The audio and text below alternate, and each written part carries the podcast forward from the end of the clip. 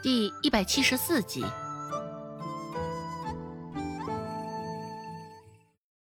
几人到的时候，刘氏正在灶堂口起火准备烧晚饭。现在听到了动静，也不着急准备晚饭的事儿了，搁置下了手头的动作，就匆匆的往外走。赶在这个时辰来周家，这周有富可不就是太明显了些？这摆明了。是还想要贪图一顿晚饭再走的意思，本就与刘氏不对付，刘氏又岂会趁了他的心思？看着那浩浩荡荡的三个人，罗氏扯了扯嘴角，带着些许嘲讽的意味，开口说道：“哟，嫂子来的可真是时候呀！偏生掐着这临近饭点的时辰赶来。”罗氏这话也是对着刘氏说的，因为周有斌的关系，在周有富、周有贵这两个兄弟间，孟婆子也一向是偏好周有富。刘氏仗着这点没少挤兑罗氏，不过周有富倒未曾怎么为难过罗氏。现在罗氏这么说，虽然不是对他说。只是周有富也是挺尴尬的，黝黑的脸上现在浮现出几丝难以名状的难堪，视线别开，看向门口的方向。刘氏却并不觉得尴尬，脸色如常，开口说道：“你这话说的就难听了，搞得我们专程就为了这顿晚饭来的一样。我们呢？”也不过就是因为听说娘生病的事儿，这才专程赶来瞧瞧娘罢了。刘氏的话音才刚落下，里间听到动静的孟婆子由着周有巧搀扶着也走了出来。哼哼，罗氏冷笑一声说道：“是吗？西河村早就收到消息了，怎么？”紧挨着立山村这般近的松安村，竟是到了现在才听到消息。听到这儿，搀扶着孟婆子的周有巧脸上也神色一紧，好端端的，现在话题已经引到了他的身上，看来他也必须站出来说些什么了。想到这儿，周有巧开口说道：“大嫂嫂，我看呐。”你今儿个若是没有在集市上偶遇见芝丫头，想必你还不会想到乔乔娘吧？哼，现在赶来，也是迫不得已吧。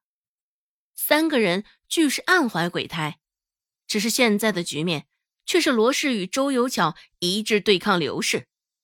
刘氏沉着一张脸，解释道：“怎么可能？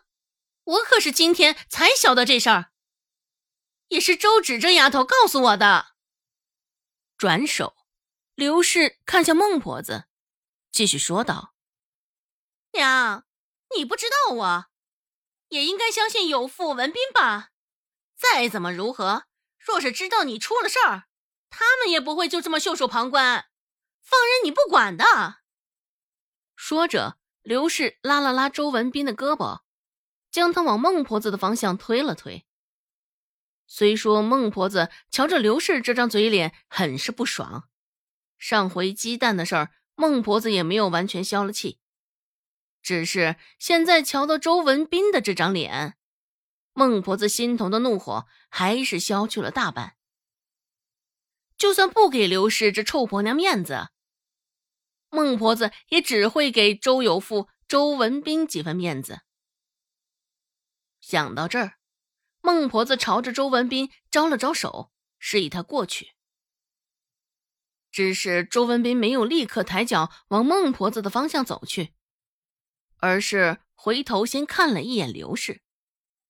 这孟婆子脾气暴脸，长相又甚是恐怖，稍稍一靠近，便能闻到她身上的酸臭味儿。不仅如此，孟婆子说话的时候，嘴里还有一股味儿。周有斌也甚是不喜欢他，甚至还惧怕于他。刘氏朝他使了一个眼色，见状，周有斌这才苍白着一张脸往孟婆子的方向走去。孟婆子一把拉起周文斌的手，虽是黑不溜秋的，好在肉乎又有弹性。孟婆子揉捏了两把，脸上的不悦这才渐渐缓下了心头。孟婆子横了一眼刘氏，淡淡的说道：“哼，也别在这瞎嚷嚷啥了。看在有富跟文斌的份上，我暂时就不与你多做计较了。”周有富适时开口说道：“娘，知道你这回生病，刘慧特意宰了一只鸡送来，这里还有些许鸡蛋在。”孟婆子眼皮子微抬，瞧了那两个竹筐一眼，这才点点头。放着吧。轻飘飘的，没有什么感情色彩，听不出孟婆子言语中的兴奋与喜悦。这与周有富、刘氏想的不一样。本以为贪小便宜的孟婆子定然会因此态度有所转变，只是没想到。现在竟会这般淡然。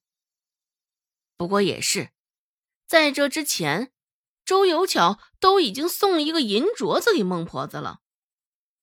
有过比较之后，孟婆子自然不会那般喜出望外。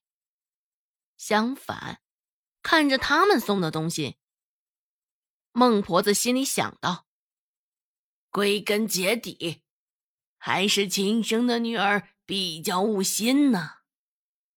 周芷站在一旁，伸长了脖子，也瞧了一眼刘氏手中拎着的两个篮子，嘴角扬起一抹笑意。